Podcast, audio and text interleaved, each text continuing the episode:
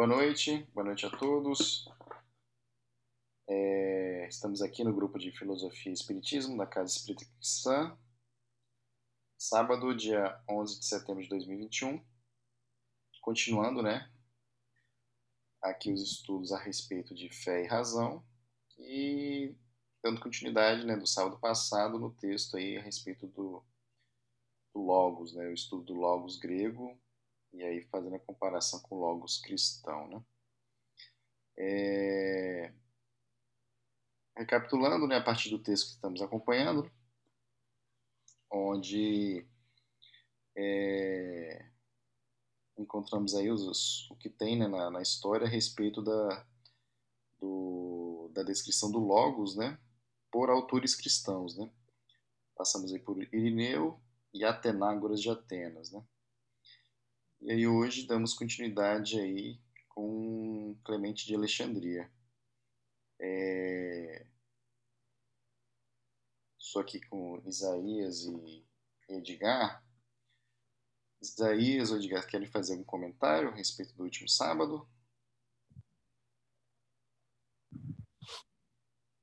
A gente viu que a gente viu que é, o que mais aquele que mais desenvolveu desenvolveu a teoria do teoria do logos é, foi justamente Justino, né?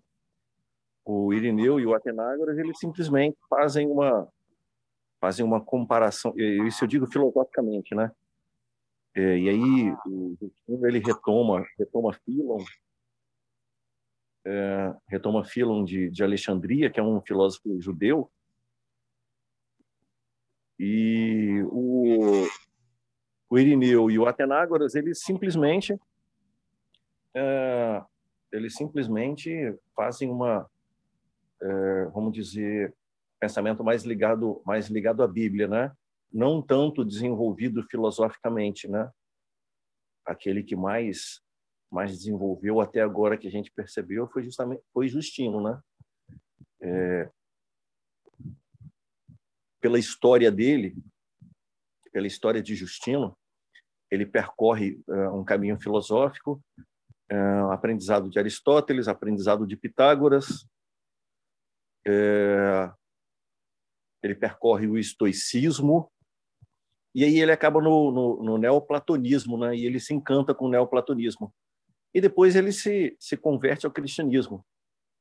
E aí, brilhantemente, ele traz a ele traz o pensamento filosófico para dentro da dentro do cristianismo, né?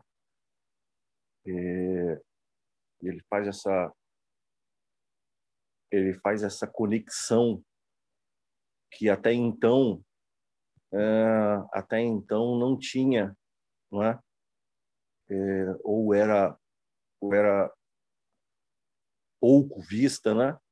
E o Justino é o primeiro, ele é um dos primeiros que que, que fazem essa conexão do cristianismo com a, com a filosofia e ele não vê como ele não vê como a maioria dos cristãos da época, né? ele não vê a filosofia como uma sabedoria pagã, né? É, ele vê conhecimento. Ele vê conhecimento, né? Ele vê o logos também na filosofia, não integral, né? Mas o logos parcial. Né? O logos integral para ele está em Cristo, é o cristianismo. Mas já é assim um caminho, um caminho enorme que percorre Justino quando é, quando ele começa, né, a começa a trazer a filosofia para filosofia para dentro do cristianismo, né?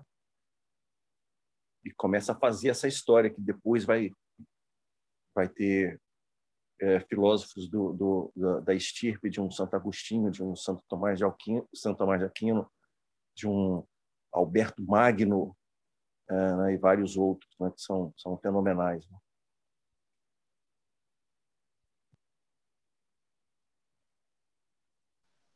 Eu diria que Justino morreu pela causa. Exatamente.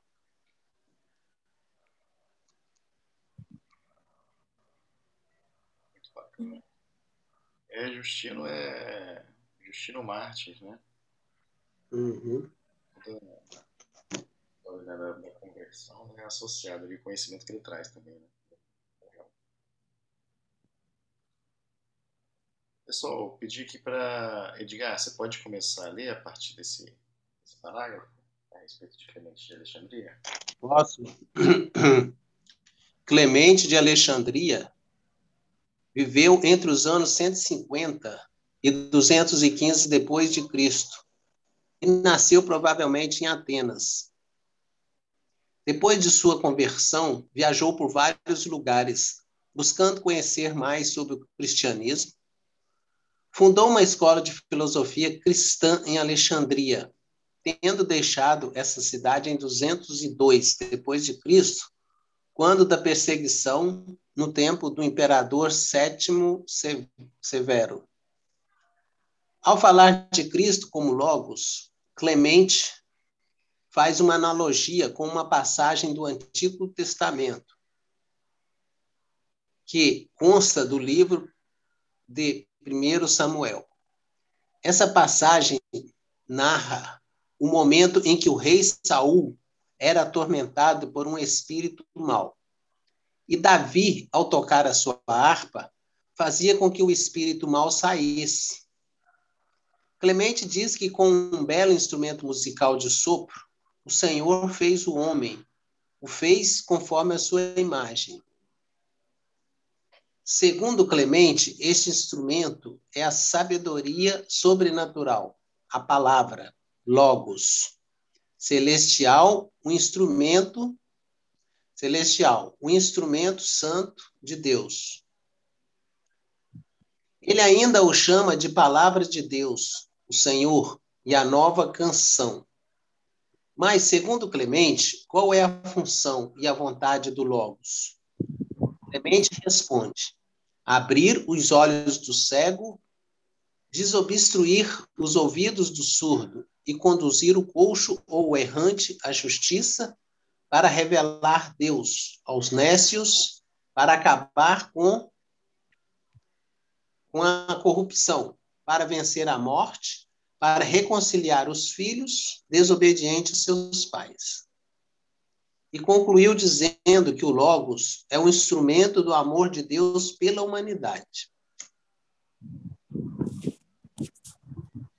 Vai comentar alguma coisa? Vamos dar uma, uma, uma pausa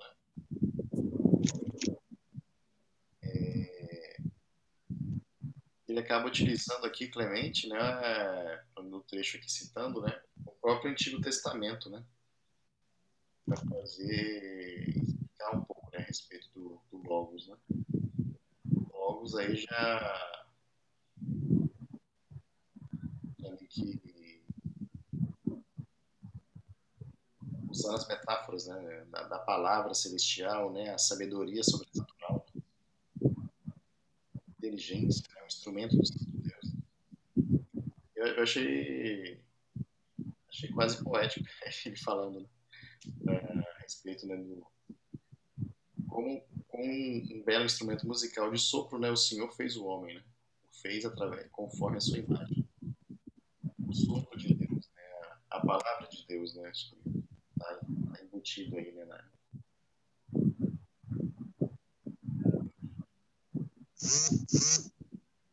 mas eu não entendi direito a relação que ele fez da, da, passagem, né, do que o Davi tocava a harpa, o espírito do mal saía, né, de, de Saul.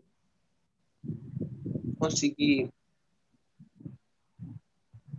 é, entender bem. Eu, eu, faço aqui a interpretação né, da ou de um despertar, né, por exemplo, da, do espírito mal, né, ou o espírito mal sair, né, ou a ignorância, né, sair do corpo, né, alguma, alguma melhora, né, espiritual, né, do, do indivíduo. Né. E aí fala a respeito né, de que Davi, né, ao tocar sua harpa, né, fazia com que o espírito, espírito mal saísse, né. Então, ao tocar sua harpa, né, aquele, aquele instrumento, né, aquele som, né, e aí palavra, som, né? Talvez nesse sentido, né? O som chegou nesse homem, né? Atormentado por espírito mal, o som divino, né? A palavra divina, né?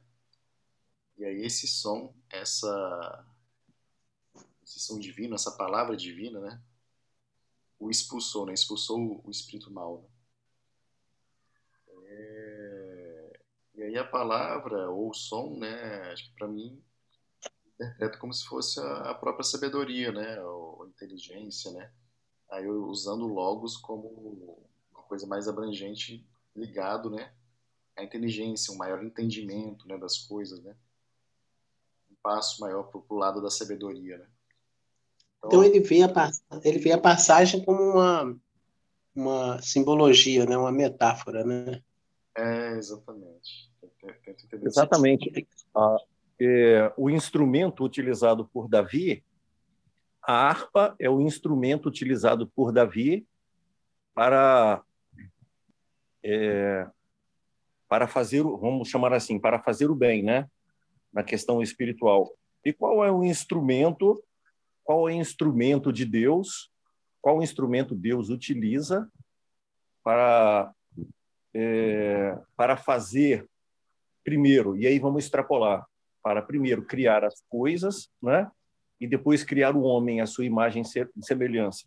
Essa palavra, é, é, esse instrumento é o logos, né? A sabedoria sobrenatural, a palavra, o logos. Então, o logos é um instrumento, é um instrumento utilizado por Deus para justamente criar as coisas, né? Ele criar o homem à sua semelhança.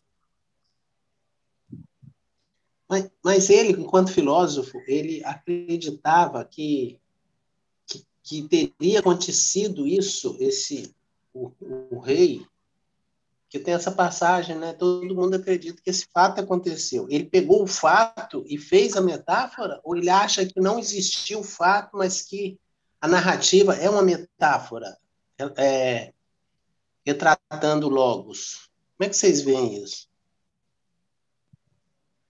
Assim, como está citando que Clemente de Alexandria foi filósofo, né? Eu entendo, né, que ele usa isso como uma metáfora em si mesmo. Ou seja, não teria ocorrido esse fato. Não, não, não. É uma narrativa metafórica. Não, não sei se isso aqui do Samuel foi fato ou, ou também uma metáfora. Mas ele usa essa passagem de Samuel para metaforar né, o, Entendi. O, a ideia do Logos. A ideia do Logos, né? Sendo o instrumento uhum. que o Senhor fez o homem. Então, o Logos, né? Foi a forma, o instrumento uhum. Deus fez o homem. Quer dizer, não, tem, não, não importa muito se o fato existiu ou não, né? Talvez a ideia dele é que é essa metáfora, né, que a gente pode tirar disso, né? Essa ideia que a gente pode tirar disso aí. Não, muito interessante. É, assim, Edgar, você tocou num ponto assim, que, que eu acho bem interessante, depois até você, você comenta, mas é, é nessa interpretação simbólica, não necessariamente, né, é, os, esses fatos, né, que às vezes são usados como, como, como simbolismo, né, como metáfora ou como como fundo, né? Como fundo, né? Não necessariamente são ou não verdades, né? Mas isso é, é um instrumento que gera um entendimento para algo um pouco maior, né? Sim. E aí, e aí às vezes a, a a historicidade, que é assim, também é importante, né? mas assim, o, o conhecimento, ou uma sabedoria que está meio que, meio que nas entrelinhas né, da, da metáfora, né? isso que, que acho que, que, é legal de, de, de ser captado, né? de, de, de comentar. Né? Não é? Eu acho Lembram lá de lembram lá de Filon de Alexandria? A interpretação alegórica dele? Que ele pega justamente o Antigo Testamento, né, um judeu, pega o Antigo Testamento e faz a sua tece sua interpretação alegórica é, a respeito é, é, é, de como ele como ele concebia o Antigo Testamento, né? Como esse é, é, todo esse caminho que vem Deus, Logos, né, ou arcanjo, é, anjos, coisas criadas, homem e o caminho feito, todo o caminho que é feito para retorno, retorno ao Logos, né? Para retorno ao Logos, é, para o retorno ao a Deus, né? Então, é, esses primeiros, esses primeiros, vocês perceberam que Justino, Justino, é, eu não lembro se Justino ou Irineu, mas eles conheciam, eles conheciam Filon de Alexandria, né? Tinham conhecimento da, da filosofia de Filon, é, e todos esses primeiros filósofos beberam nessa é, beberam nessa fonte né, da, da, da, da filosofia da filosofia que é trazida que é trazida para para interpretação religiosa, né?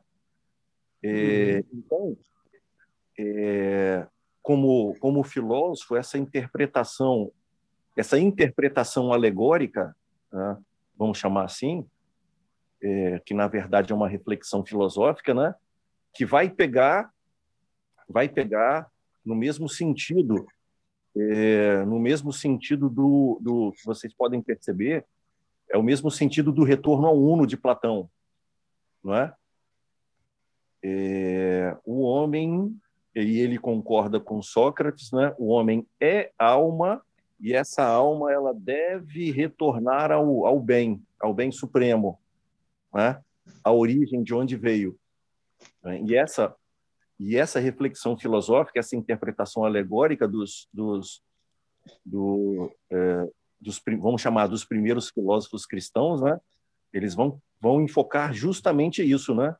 E qual o caminho de retorno? Qual o caminho de retorno? É justamente o logos que se fez homem. E eles querem enfocar justamente isso, né? O logos que se faz homem e que conduz o homem é, a sua origem. Qual a origem do homem? Deus. Hum.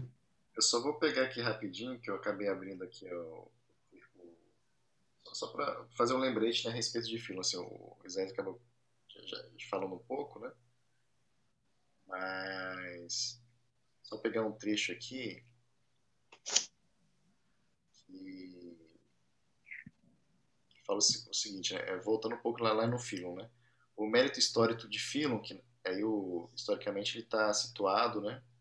É, nascido entre 15 e 10 a.C.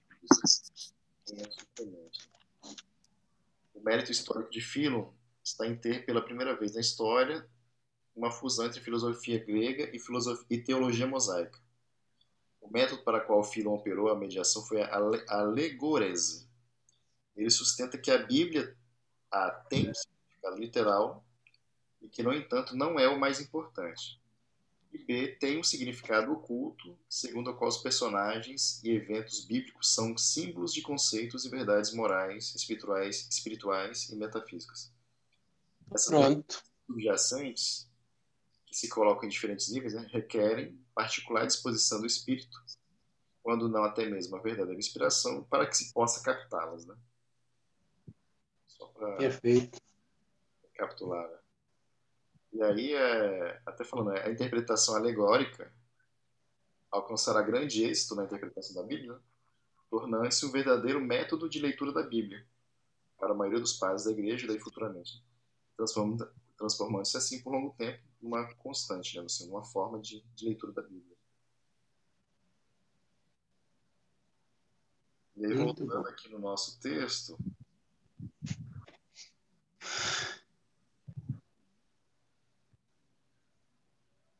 acho que também fica um pouco mais claro, né, quando, quando fala assim, qual é a função e verdade do Logos, né? Clemente responde, né? Abrir os olhos do cego, desobstruir os ouvidos do surdo, né? Conduzir o coxo ou o errante à justiça, né? Para revelar Deus aos nécios, né? Assim, claro que historicamente tem-se né, a questão dos, dos milagres associados, né? Mas abrir os olhos do cego, né? Tem uma mensagem também subjacente a isso, né? Qual era, qual era a função de Sócrates com a filosofia dele?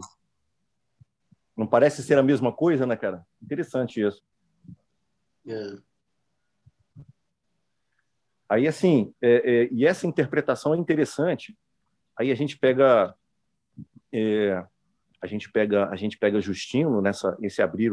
É lógico que a gente vê assim muito é, é, aquele daquele entusiasmo, né? O entusiasmo do, daquele que acredita, né? É, mas a questão do logos parcial e do logos integral, né? Essa questão do abrir os olhos do cego, né? A mesma função de Sócrates, né?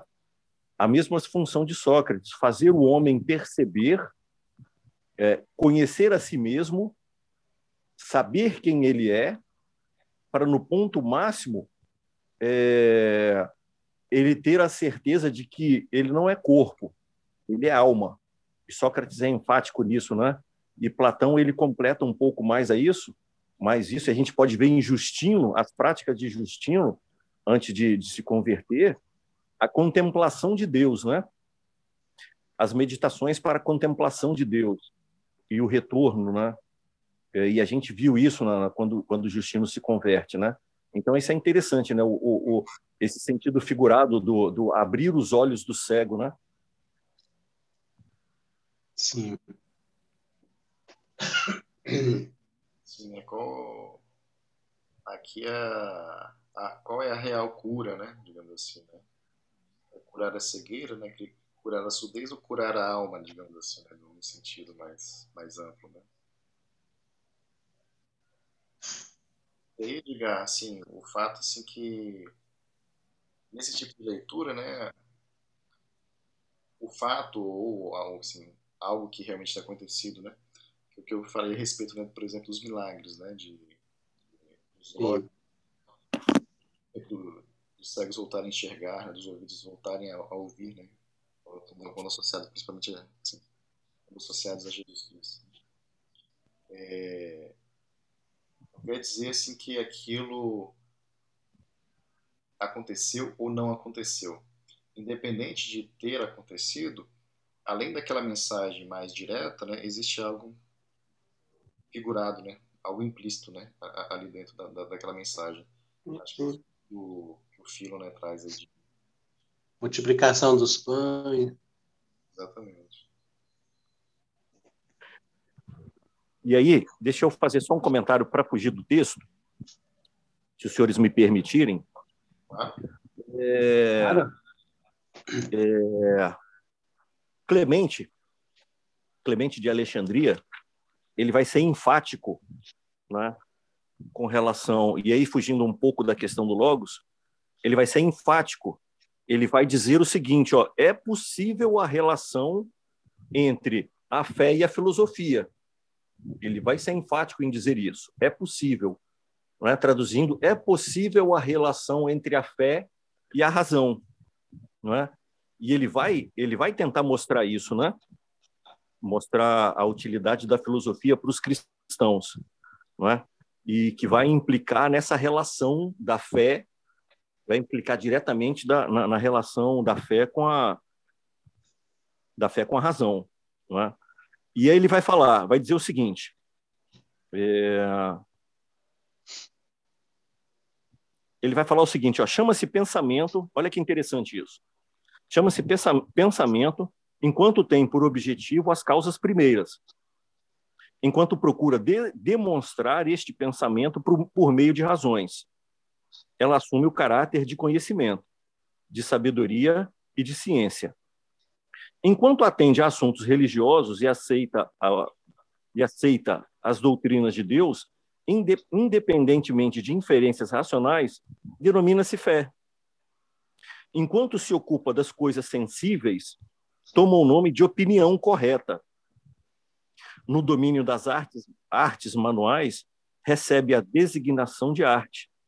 Enquanto se atém à ordem prática, a certas regras tradicionais, sem indagar-lhes as razões profundas, dá-se o nome de experiência, né? empiria. Né? Então, Nada se opõe à colaboração entre a fé e a razão. visto que se trata de duas atividades diferentes, porém de uma única faculdade, proveniente de uma única faculdade, né? Você percebe a, a você percebe a beleza da construção do pensamento do cara e a, a capacidade da visão, né? Da percepção dele, né?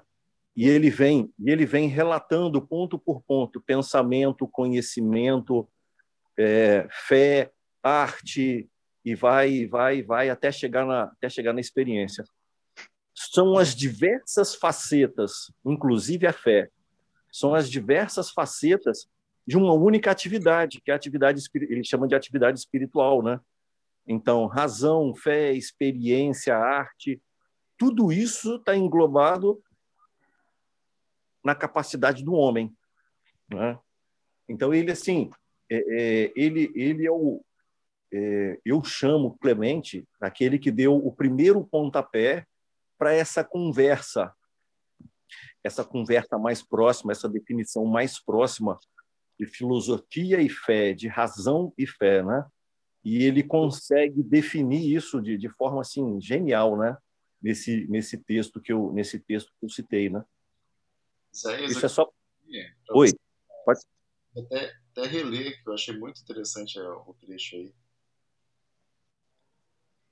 Vamos lá. É...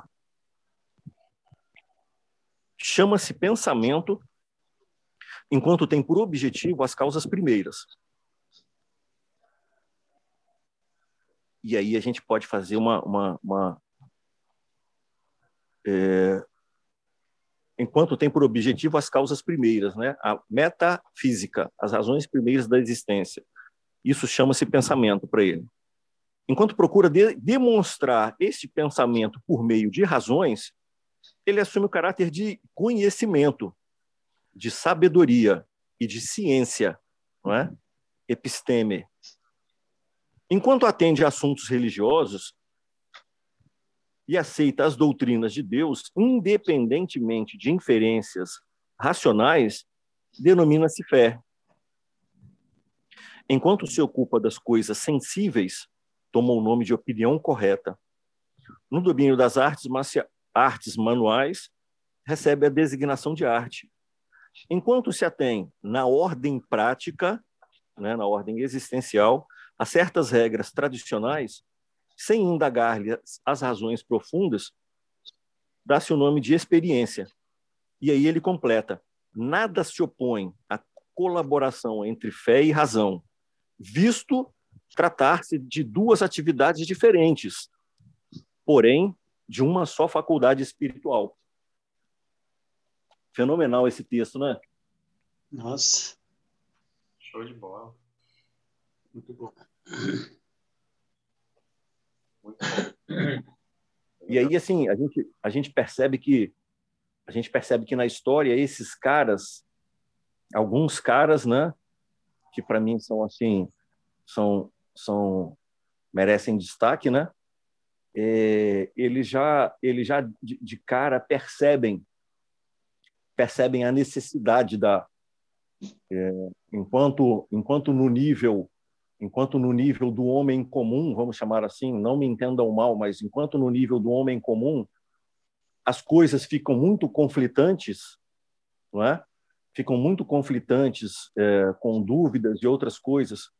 Quando se fala nessa relação entre o pensar e a fé, esses caras que estão fora desse nível comum, já extrapolaram o nível do, do, do homem comum, eles já percebem essa, já percebem essa relação e mais do que perceber essa relação, eles trabalharam isso conceitualmente, né? Então, o que o espiritismo ele traz aqui de forma atual para a gente da relação entre a fé, a razão, né?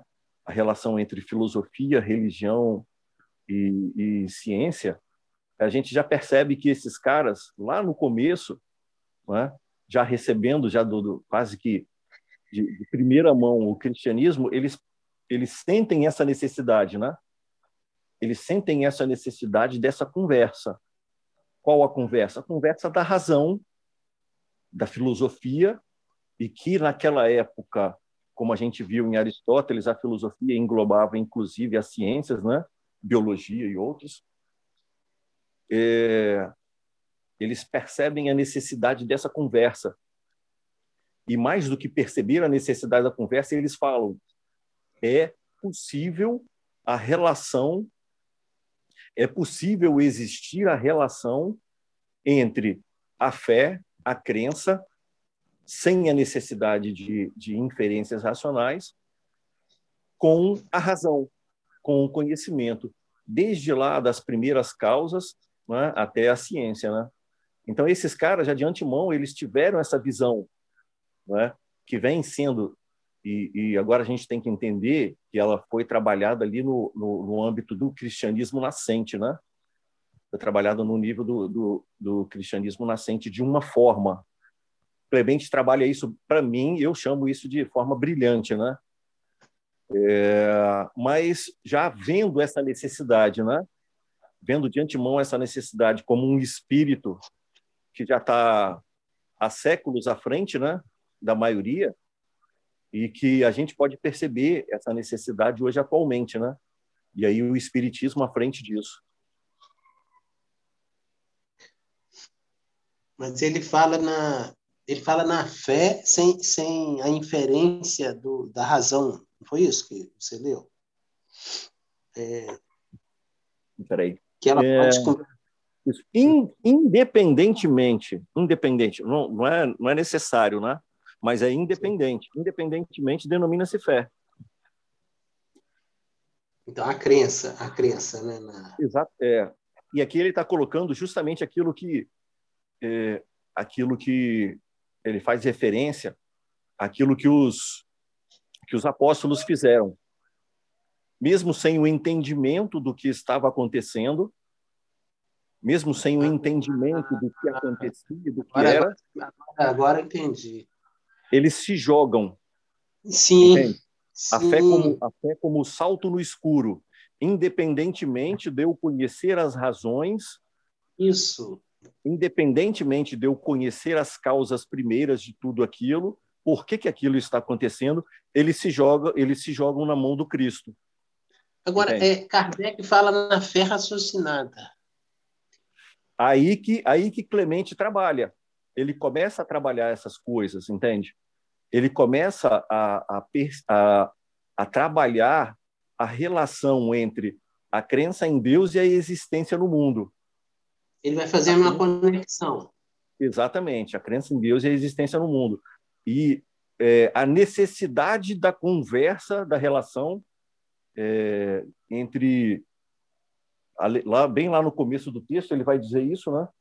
Quando ele vai falar, quando ele vai falar é, da real possibilidade da colaboração entre a fé e a filosofia, né? É, decorre decorre do fato de a fé e a razão não serem de natureza. Ele vai ser claro isso. Ele é claro nisso aí. A fé e a razão não são de natureza heterogênea. Não vêm de fontes distintas, não é?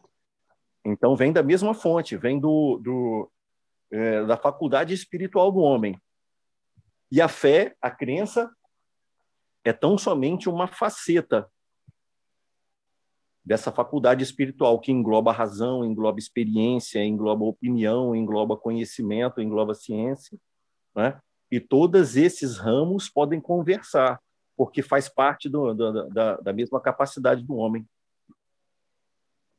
Sim.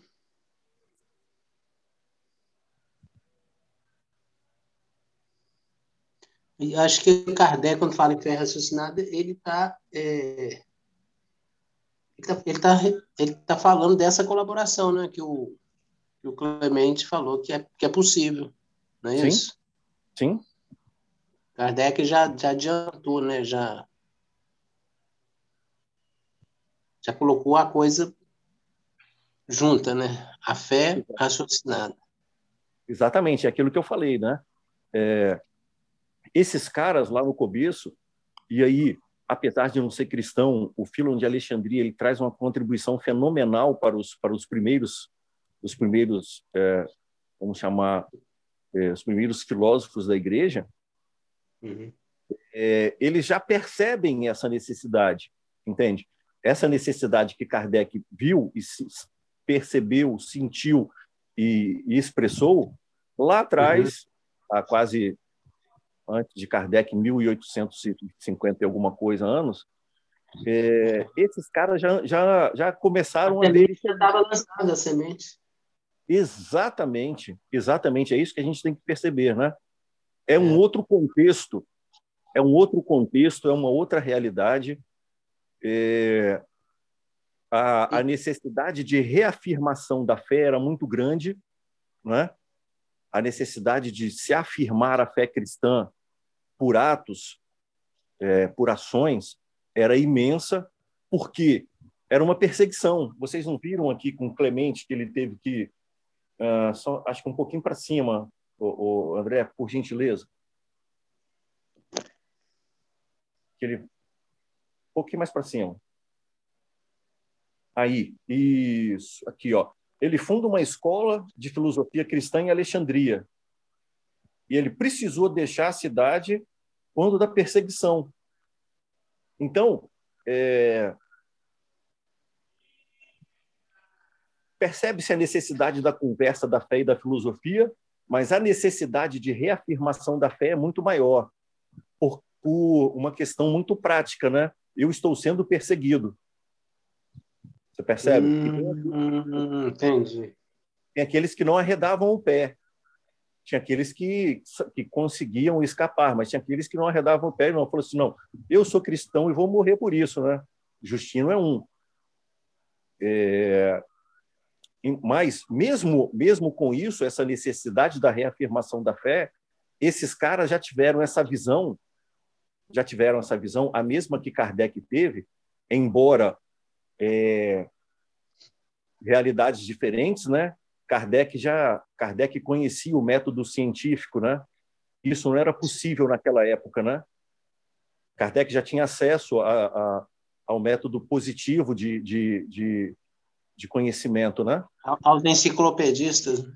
Exatamente. E aí, lá atrás, naquele tempo, a possibilidade disso aí, a possibilidade dessa razão entre, uh, dessa relação entre razão e fé, era a conversa da fé com a filosofia, que englobava, a, como ele fala ali, fala ali, falou ali, as causas primeiras e a relação dessas causas primeiras com o conhecimento, com o conhecimento das coisas físicas, com a fé, com a opinião, com a experiência, né? Embora Sim. de uma forma bem tímida, bem tímida, vamos chamar assim, mas mesmo assim esses caras já tiveram uma visão da necessidade dessa relação, né? Que existe Kardec, uma... eu acho, acho que Kardec percebeu também que estava se perdendo isso, porque a igreja estava com a fé cega, né? Sim, sim. Kardec, ao mesmo tempo, é como se Kardec recuperasse né, essas, essas visões desses filósofos primeiros aí tudo aquilo que foi tudo aquilo que foi construído por Justino, por Clemente. É, Kardec é, trouxe tudo a doutrina espírita. Exatamente. E aí a gente vai tem não, não pode deixar de falar, né? Santo Agostinho, Santo Tomás de Aquino, os grandes, né? Sim, depois é, a gente vai conhecer melhor esse povo. Aí. E essa necessidade da conversa da fé e da razão, né? É, isso é isso é uma realidade e a gente não pode, não pode, não consegue fugir disso mais, né? Porque Muito se vocês viram aquele filme do Kardec, não sei se vocês observaram que foi dado uma ênfase que Kardec, no começo, ele ele não, não continuou dando aula lá naquela, naquela escola, que era, acho que era escola de padres, porque ele não concordava com o catecismo. E, e eles, e eles, ele já teve lá, né, é, perseguição, né, por causa disso. Ele já percebia que o catecismo era a fé cega, né, você, os dogmas impostos. Não sei se vocês perceberam isso no filme. Ele, ele já sabia que a fé é, ela podia haver essa conversa aí, né? Sim, claro. Colaboração.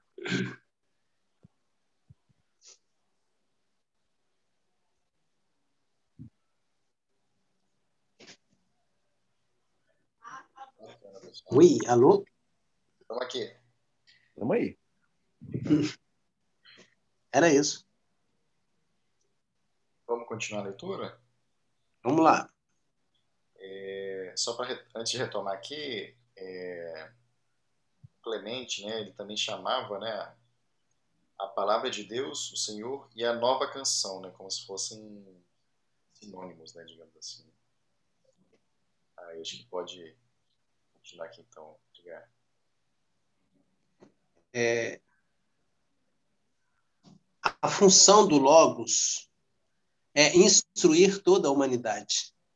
Não obstante, dedica-se especificamente aos convertidos. Com todo o seu poder, portanto, o instrutor da humanidade, a palavra Logos, divina, utilizando-se de todos os seus recursos de sabedoria, dedica-se à salvação dos filhos. Uma vez convertido ao cristianismo, é ofício do Logos doutrinar este neófito para uma melhor compreensão do que é ser cristão. Deste modo, a ideia do Logos, como o poder ou função divina pela qual o universo recebe sua unidade, coerência e significado, foi abraçada pelo cristianismo. Ele foi. Eu vou reler isso aqui. Deste modo, a ideia do Logos como poder ou função divina pela qual o universo recebe sua unidade, coerência e significado, foi abraçada pelo cristianismo. Ele foi identificado com o próprio Cristo, com sua missão, essência, vontade e destino. A frequente utilização da concepção de logos pelos cristãos, diga-se cristãos vindos do próprio helenismo, alguns deles com uma forte formação filosófica, revela que a adaptação do Logos na mensagem cristã foi um fator que possibilitou a identificação dos gentios com o cristianismo. Essa identificação veio a se concretizar com a conversão destes povos. Só, só uma questão. É. Só uma, só uma questão. Ajuda é... aí também que eu só uma questão: o poder ou função divina pela qual o universo recebe sua unidade, coerência e significado. Isso é influência estoica. Hum. Isso, é, é, isso é influência estoica, isso é conceito do estoicismo, né? É, o logos como o logos como a razão das coisas criadas, não é?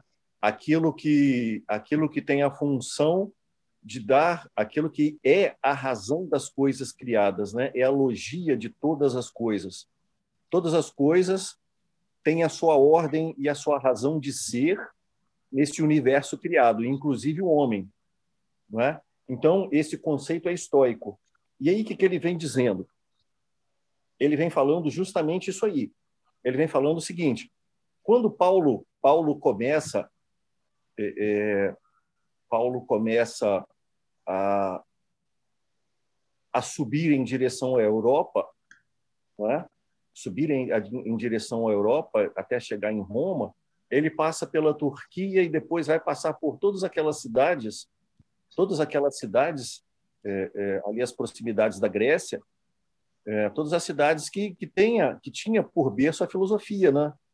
Então, é, e aí aí começa aí começa é o início da, do que é chamado de helenização do cristianismo, ou seja, tudo aquilo que era cultura cultura judaica e aí a gente tem os, os primeiros a gente tem os apóstolos, né?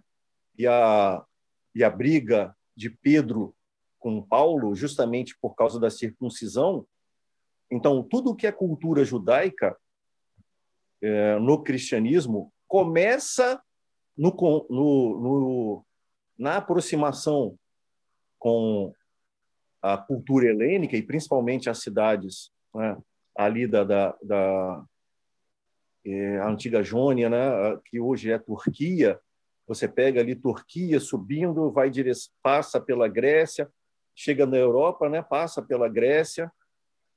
Então, a aproximação do cristianismo com a cultura grega vai permitir justamente isso aí, é? justamente a assimilação desses conceitos, de conceitos e principalmente de conceitos da filosofia, é? É, e tendo como contribuição também a conversão de vários filósofos, é? A gente tem é, a gente tem Clemente, a gente tem Justino, a gente tem Atenágoras, a gente tem vários outros de cultura grega que se convertem ao cristianismo, não é? E esses filósofos vão trazer esses conceitos, esse conhecimento da filosofia para dentro da dentro do cristianismo. Então, a, a frequente utilização do, de concepção de logos pelos cristãos revela é, a adaptação que o conceito de logos teve dentro da mensagem cristã. Qual foi essa adaptação que teve? A concepção de que o Cristo é o logos. Cristo é o logos de Deus. Entende? Cristo é o logos de Deus e instrutor do mundo.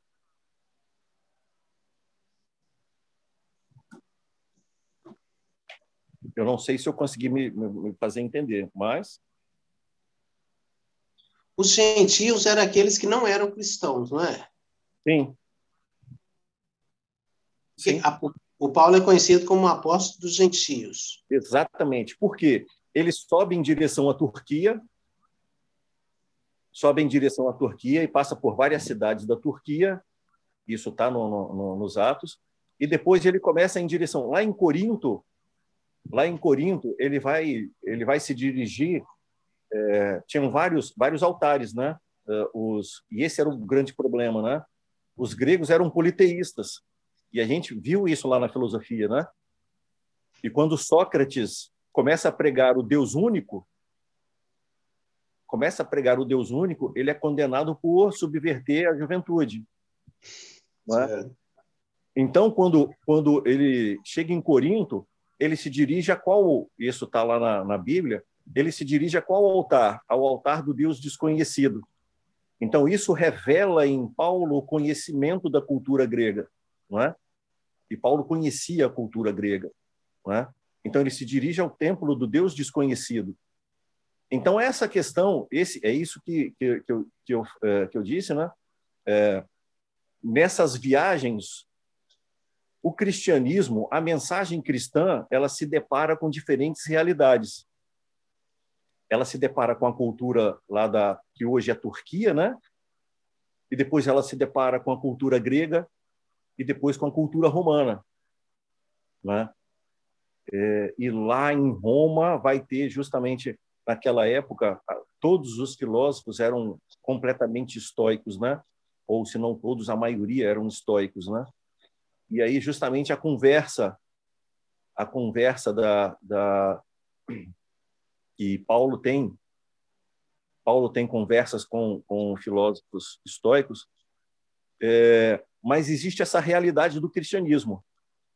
É? O sair, o sair da Palestina, o sair de Israel, revela esse enfrentamento, vamos chamar assim, né? da realidade cristã com outras realidades. E é, a adaptação no cristianismo de, de vários conceitos, e principalmente os conceitos da filosofia. E esse conceito do logos, esse conceito do logos, que é, lá para os estoicos, né, vai é, é, o logos tem essa essa essa função, vamos chamar divina, né, de, de razão universal. Esse logos é o Cristo. Nesse nessa ocorre essa identificação, né? Da, nesse embate do cristianismo com, com, com a filosofia. E os filósofos trabalham, filósofos trabalham né, essa, trabalham essa, nessa concepção e nessa adaptação do logos à mensagem cristã, né? Quem é o logos agora? Quem é essa razão universal da existência das coisas? E aquele que tem por função instruir o homem no seu retorno. Né? Se lembram lá de Platão? Do retorno ao bem? Então, a função do Logos, que é o Cristo, é justamente o instrutor do mundo que conduz os homens a Deus. Isso é uma adaptação justamente da concepção do Logos, né? nesse enfrentamento do cristianismo com outras culturas, e principalmente com a cultura grega. Hum. Ele tinha que ter esse conceito, ele, ele acabou assimilando esse conceito né, para eles. O Logos. Exatamente. Interessante. É o que eu achei legal, né? Acho que já veio, a gente já vinha meio que captando lá atrás, né? Que é justo essa essa identificação, né? Em ambas os, assim, os digamos assim, na, na identificação do logos, né? Dos, dos escritos cristãos, né? Junto com, com o logos grego, né? É, essa identificação né, que deixa mais próximo né, as, as duas culturas, né, os, dois, os dois modos de, de, de, de, de ver o mundo. Né? Acho que isso acaba combinando isso aqui, né, que acaba, acaba por se concretizar com a conversão né, de diversos povos né, ao próprio cristianismo. Bem, bem bacana.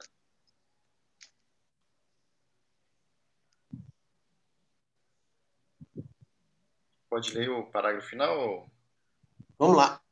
Por certo, como pretendemos afirmar, este não foi um fator decisivo e único, mas o fato de estar tão presente na literatura cristã, ainda que com uma formatação própria, corrobora a ideia de que muitos gregos se sentiram impactados com ela. Em síntese, a identificação de Jesus com Logos a explicação existencial do universo com sua unidade e coerência foi provavelmente uma resposta às questões existenciais dos gregos. Justino comprou essa ideia e ela o cativou e convenceu de tal forma que se tornou não meramente um cristão, mas um apologista cristão, ou como ele prefere se chamar, um filósofo claro cristão. Interessante. Síntese aí, né, Isaías? Como é que é? Não entendi. Isso aí mesmo, né, da, da, da, da explicação né, do, do, texto, né? Sim, exatamente. É isso aí. Identificação de Jesus com Logos, né? E aí a explicação existencial do, do universo, né? Como uma resposta às próprias questões existenciais dos gregos. Sim, Bacana. É, Isaías, Edgar, querem comentar algo adicionalmente ao que já foi falado? Eu queria fazer uma pergunta, ela é bem bobinha, mas é, é, essa, essa identificação do Logos com o Cristo, é isso que a gente está estudando aí. Tal. Vocês têm mais é, uma leitura mais ampla. É, alguém, algum filósofo, algum pensador tentou identificar esse logos com alguma outra personalidade que não fosse o Cristo? Será que aconteceu isso? Não sei, me passou essa ideia aqui. A gente viu, a gente viu o Filon de Alexandria é, como como ele não era. E aí eu estou saindo do saindo do cristianismo, né? O Filon era judeu e identificou o Logos como um arcanjo. Entende? Aquela, aquele ser, aquele ser que não é Deus e nem homem. Ele não é eterno, nem tampouco é criado. Não existe um nome para dizer, né? É, ele não foi nascido, ele não foi gerado, mas ele não é homem. No entanto, ele não é eterno, ele não é Deus, não é? Ele sai de Deus e, e é considerado por Philon e aí fora da realidade cristã, né? É, fora da realidade cristã, o um arcanjo, né? E lá para os estoicos, lá para os estoicos, como como a, a realidade é, é, era outra, né? É, e para o estoico, na verdade, né, a realidade outra, e a gente pode ver isso na, no, tempo de, no tempo de Paulo, com os, os estoicos lá de, de Roma, é, a concepção da divindade não é? a concepção da divindade a concepção do logos, do logos, mas o logos como organização do mundo, como razão de existência, entende? Como razão de existência, mas a não identificação, a não identificação como um ser, mas simplesmente como a razão universal da existência das coisas. Já Philon não, Philon identifica com um ser, né? uma criatura, eu não sei que nome dar, né? mas um arcanjo. E aí vem os cristãos, né? e lógico, né? quem é a razão da existência das coisas? Cristo. Entendi. Mas eu quero dizer assim, não houve nenhum pensador, alguém que, que quisesse achar, por exemplo, que o Logos pudesse ser Buda, por exemplo. Ah, não, não, não, isso não, isso não. Isso não. Tá. Entendi. Ou é o Cristo ou é uma ideia, né, como se colocou aí. Né? É um conceito, né? Um conceito. Ou é o Cristo, ou é o Cristo, ou é, um, ou é o Cristo, ou é um arcanjo, como em Philon, ou é um conceito, né? Conceito, conforme os histórios. Uhum. Beleza, interessante.